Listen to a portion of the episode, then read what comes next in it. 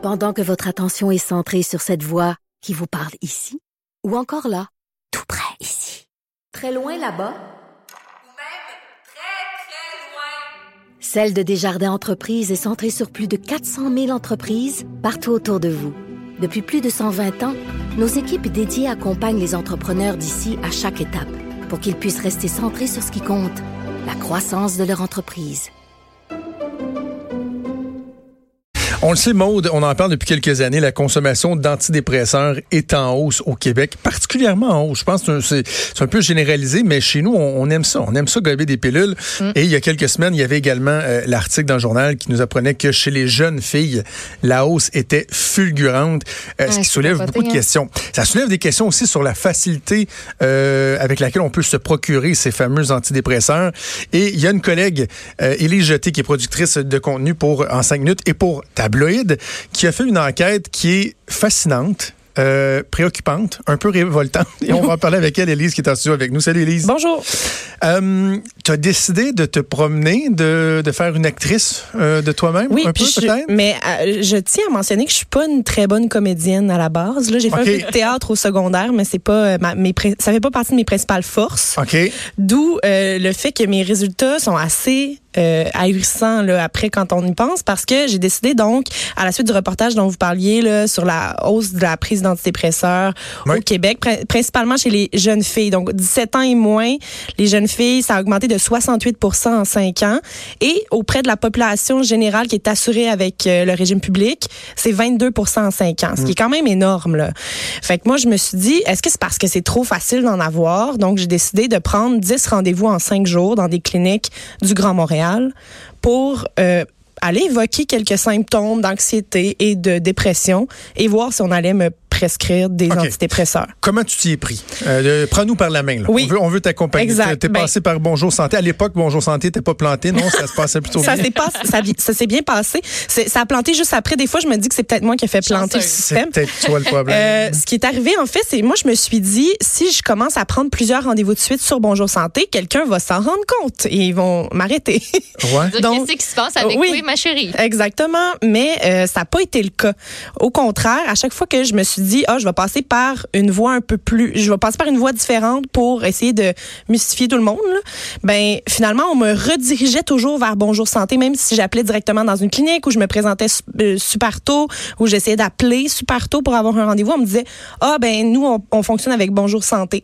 Donc finalement, je me suis abonnée. On m'a, on m'a, quand on a vu que ça faisait deux ou trois fois que je, je prenais des rendez-vous, on m'a dit, voulez-vous un abonnement mensuel? Hein, tu peux être comme une super fan, oui, une super utilisatrice. Donc, je suis devenue super utilisatrice euh, du service Bonjour Santé payant parce que la première fois, tu payes comme 17 dollars. Ouais.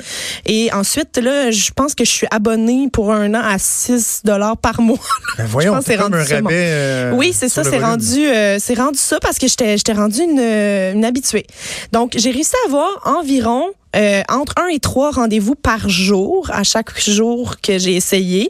Euh, la manière que ça fonctionne avec Bonjour Santé, c'est que aussitôt que t'as pas, euh, aussitôt que ton rendez-vous est passé, donc que tu sors du bureau du médecin, ça refresh ton ta page si on veut. Et là, tu peux en, recommander un autre rendez-vous. Là.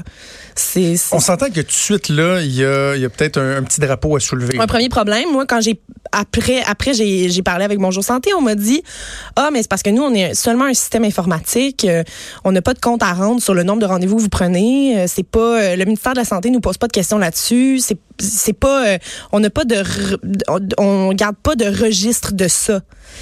Ça, c'est un, premier problème parce que euh, après, j'ai parlé à plein d'autres intervenants en santé, puis on me dit, ben si es capable comme ça pour une expérience d'engorger le système, si on veut, ben ça veut dire qu'il y a des gens qui le font pour vrai, puis que ça ah engorge effectivement le système. OK, donc euh, là, tu as tes rendez-vous. Est-ce que, premièrement, tu utilisais toujours le même modus operandi et quel était-il? Oui, ben j'ai essayé de donner à peu près les mêmes symptômes à chaque fois. C'est sûr que, comme je dis, je suis pas une excellente comédienne, mais euh, j'ai dit donc que j'avais euh, de l'anxiété depuis environ huit mois, mais que c'était tolérable. J'ai dit que j'avais fait deux crises de panique dans les derniers dernières semaines, mais j'ai pas donné beaucoup de détails sur les dites crises de panique, donc ça restait très vague. J'ai dit que j'avais quelques problèmes de sommeil, de la difficulté à dormir. J'ai dit aussi que euh, j'avais une perte d'appétit marquée et euh, que j'avais un petit peu de difficulté à me concentrer au travail, mais que ça, le, travail me motivait toujours. Donc j'ai pas de crise de larmes là, de. J'ai pas pleuré. j'ai pas. À chaque fois qu'on a mentionné des idées suicidaires, j'ai dit absolument pas. Euh, tu sais, j'ai dit vraiment pas. Euh, le travail me motive beaucoup. Euh, on m'a demandé s'il y avait eu un, un élément déclencheur. J'ai simulé que j'avais eu une rupture amoureuse récemment qui m'avait qui m'avait chamboulé. Mais tu sais, si on commence, euh, j'ai parlé avec euh, docteur Karine Igartua, qui est la présidente de l'association des médecins psychiatres du Québec. Puis elle, elle me disait, si on commence à prescrire des antidépresseurs à tous les gens qui sont en peine d'amour, tu sais, on, on, s'en va pas. Où? On s'en va où, c'est ça. Ok. Et là, le résultat de ces de, de ces démarches-là, c'est que ça a été assez facile. 10 sur 10, premièrement, oui. Ben, en fait, OK, c'était ça une, une, des questions que je vais te poser, c'est s'il y en a qui, qui t'en avaient pas donné. Non, ils m'ont ils m'ont tous donné quelque chose, OK?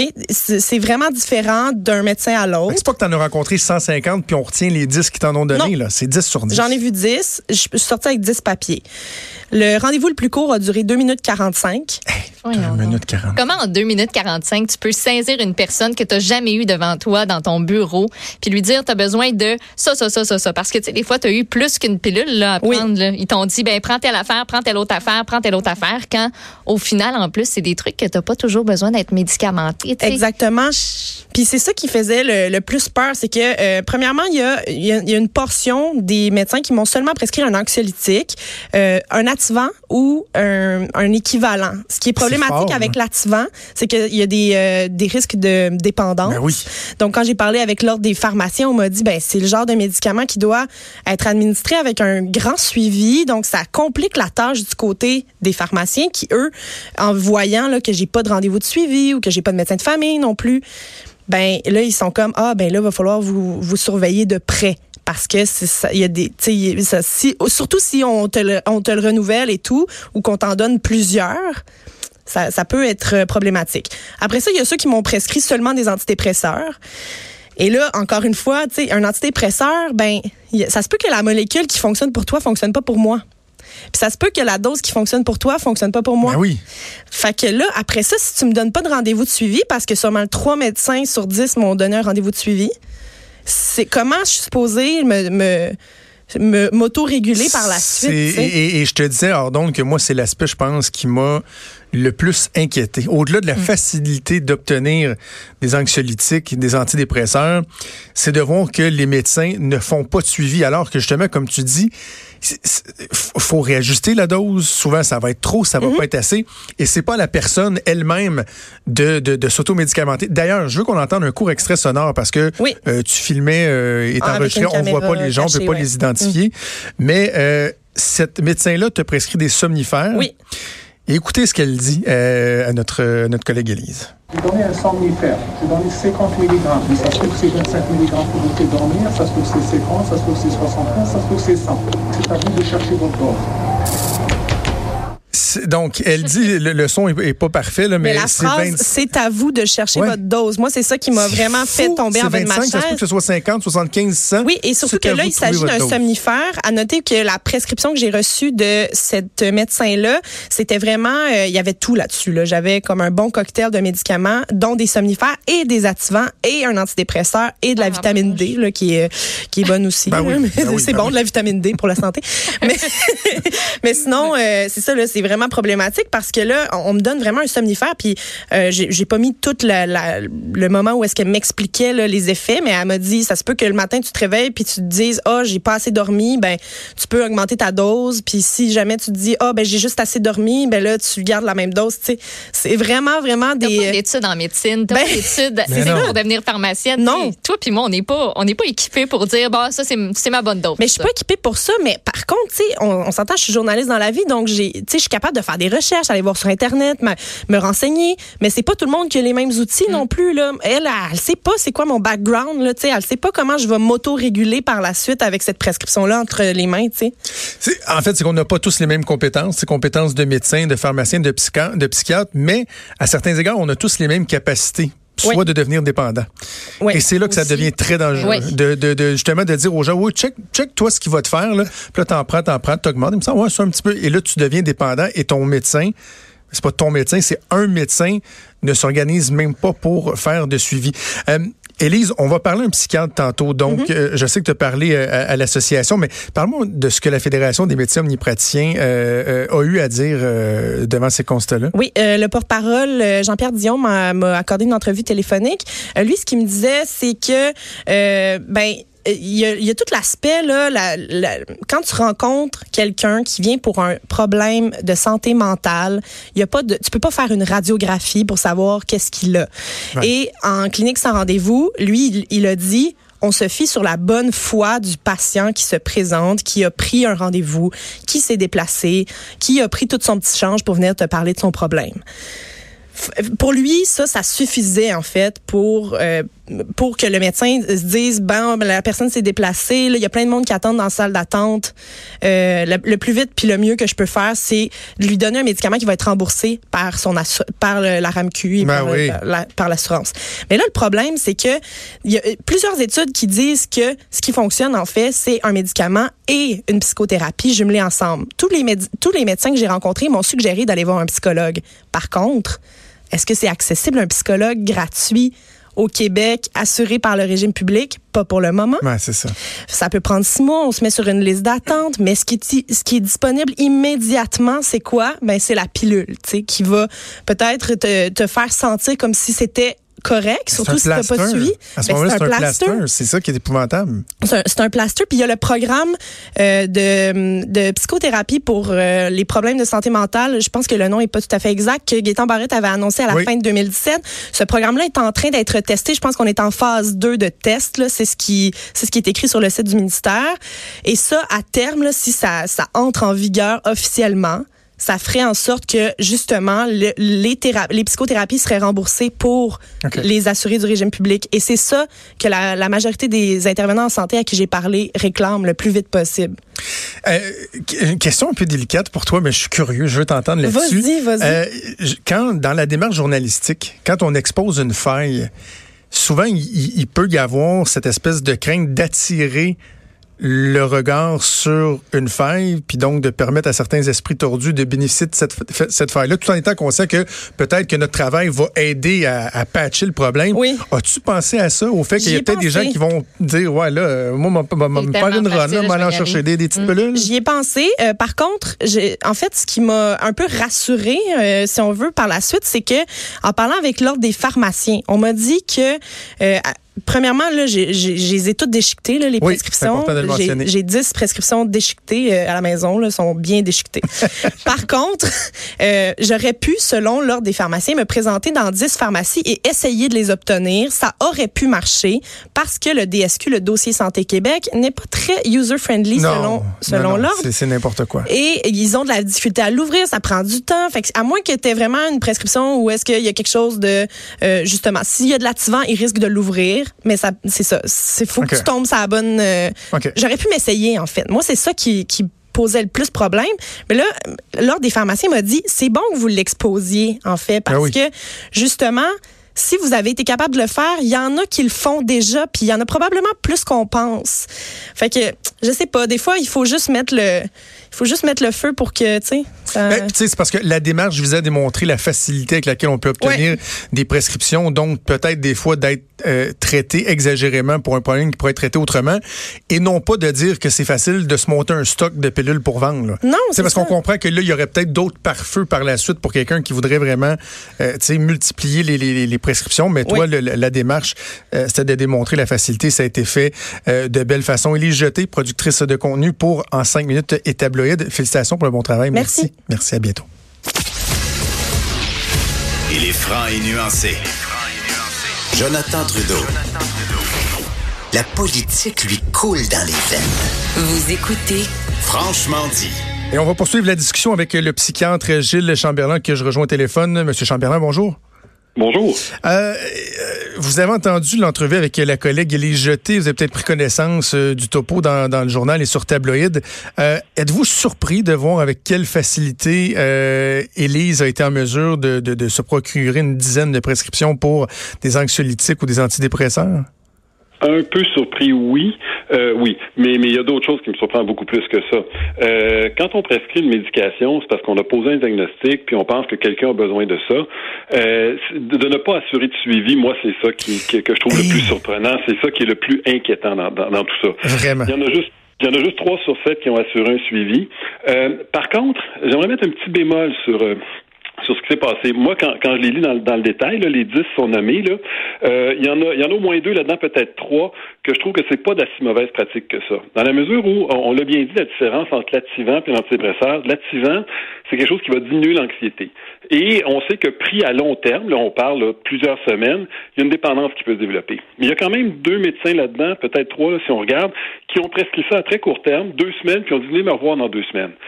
C'est pas nécessairement de la mauvaise pratique. On n'a pas un diagnostic euh, de, de, dépression majeure. On dit aux gens essayez ça, voir si vous allez mieux dormir. Venez me voir dans deux semaines. Puis en attendant, essayez d'aller chercher un psychologue. Pour un médecin clinique sans rendez-vous, c'est quand même pas si mal. Il faut, se dire qu'est-ce qui est à la disposition de ce médecin-là? C'est sûr que si le psychologue était à la porte d'à côté, il aurait dû aller à la porte d'à côté. C'est pas un médecin de famille. Fait mais, mais, pour les autres, pour les autres qui ont prescrit des antidépresseurs sans suivi, parce que tous ceux qui ont prescrit des antidépresseurs ont pas fait de suivi, ça c'est inacceptable. C'est incroyable, c'est incroyable, docteur Chamberlain. C'est aussi le, le, le fait que ça se fasse aussi rapidement. Tu sais, vous, dans votre pratique, euh, je suis pas certain que vous êtes euh, vous êtes prêt à diagnostiquer quelqu'un, par exemple, euh, bipolaire ou personnalité limite, après trois minutes d'entretien, là. Ben, encore là, ça dépend. Il y a des cas qui sont très, très clairs. Là. Il y a des critères pour une dépression majeure, si la personne les a. Puis c'est sûr qu'il y a beaucoup de ces critères-là qui sont subjectifs. On peut pas aller vérifier si quelqu'un dort pas. On peut pas aller vérifier si quelqu'un pleure, pleure, pleure tout le temps, si quelqu'un a une perte d'appétit, si quelqu'un a vraiment perdu du poids, si on le connaît pas. Il y a plein de choses qu'on peut pas aller vérifier. Une perte d'intérêt généralisée, une diminution de la, concentration, si on peut toujours le faire avec des tests. Mais malheureusement, il y a des idées suicidaires. Il y a beaucoup de symptômes qui sont subjectifs où faut se fier aux gens. Le problème, c'est le sans rendez-vous quelqu'un qui est médecin de famille, si ça avait été les médecins de famille qui auraient prescrit ça de la même façon, ça aurait été un scandale total. Parce que le médecin de famille il est là pour prendre son temps. Clinique sans rendez-vous, c'est des gens qui, en partant, le médecin n'aime pas ça quand c'est un cas psychiatrique parce qu'il sait que ça va être long. Et ça nécessite un investissement de temps qui, euh, en fait, à la base, on ne devrait pas être obligé de se présenter dans une clinique sans rendez-vous quand on a un problème psychiatrique. C'est pas là pour ça. On devrait, avoir quelqu'un qui a le temps de, de, de, à nous consacrer puis à bien analyser les choses. Alors, c'est quoi la solution, docteur Chamberlain?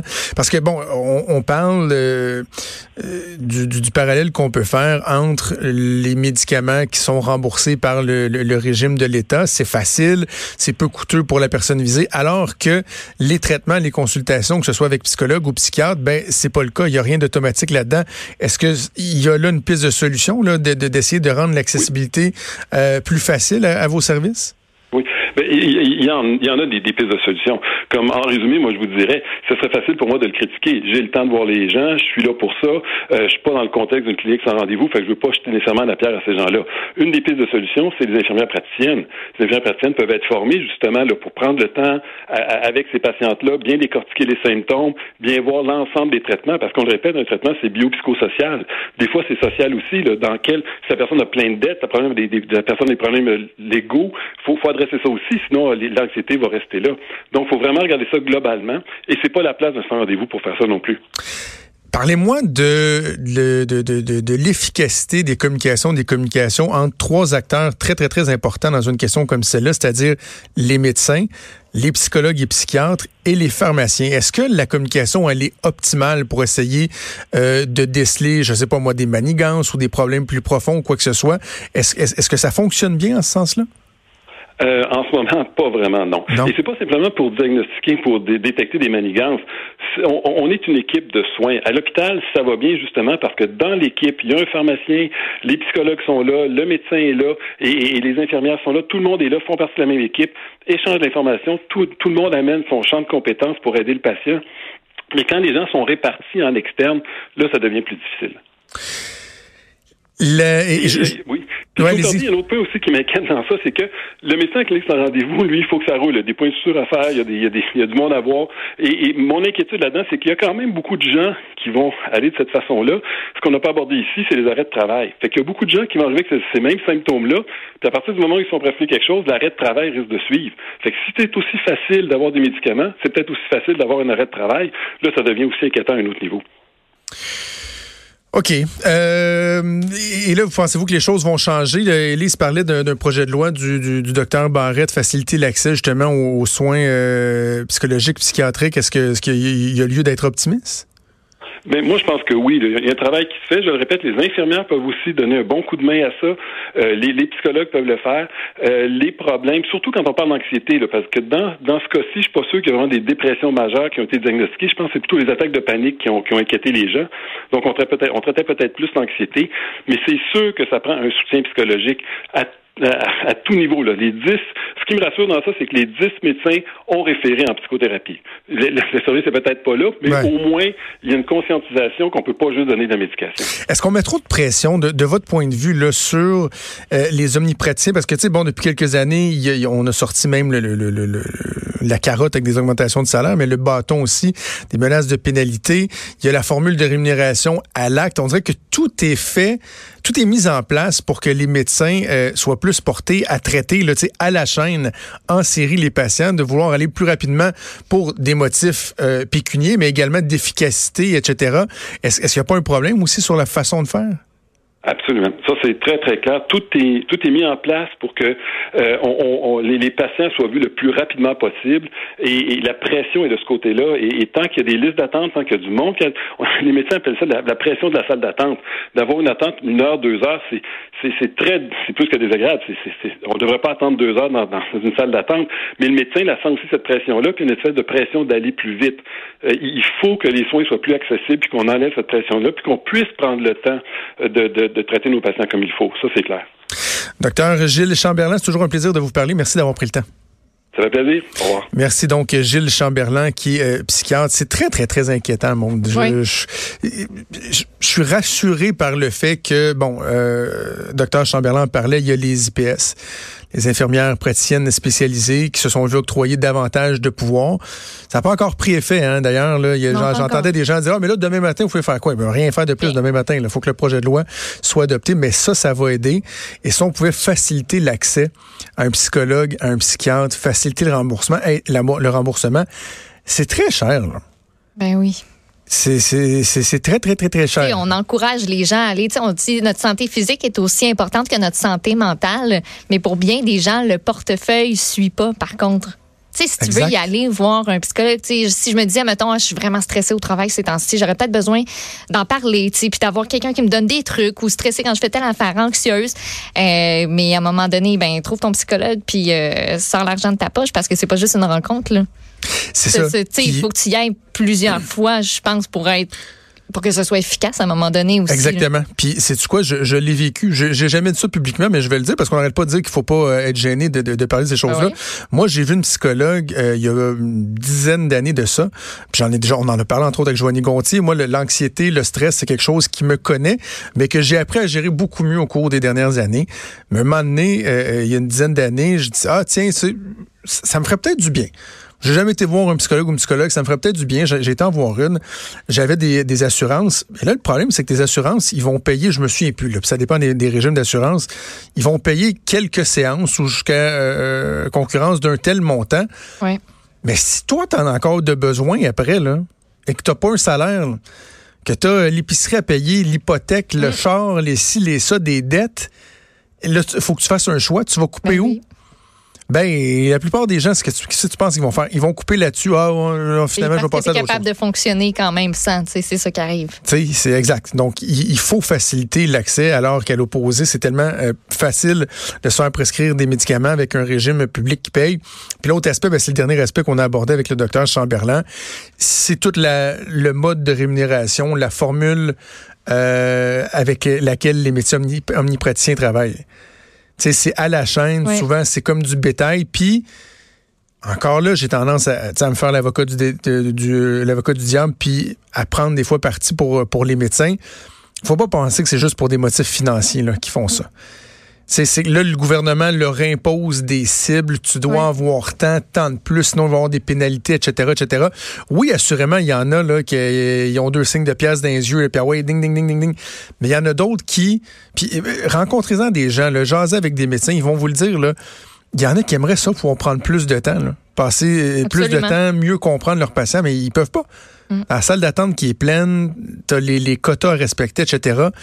et tout ça est peut-être à revoir. Là. Et la CAQ, d'ailleurs, qui a des propositions en ce sens-là, de revoir le mode de rémunération, c'est-à-dire, oui, d'avoir une, portion de rémunération à l'acte, mais aussi une portion de rémunération qui va être donnée, par exemple, à des groupes de médecins pour dire bon ben euh, vous avez une population donnée, euh, on regarde le, le, le, le taux euh, d'accessibilité aux médecins, est-ce que tout le monde a accès, est-ce qu'ils sont capables d'être vus, blablabla.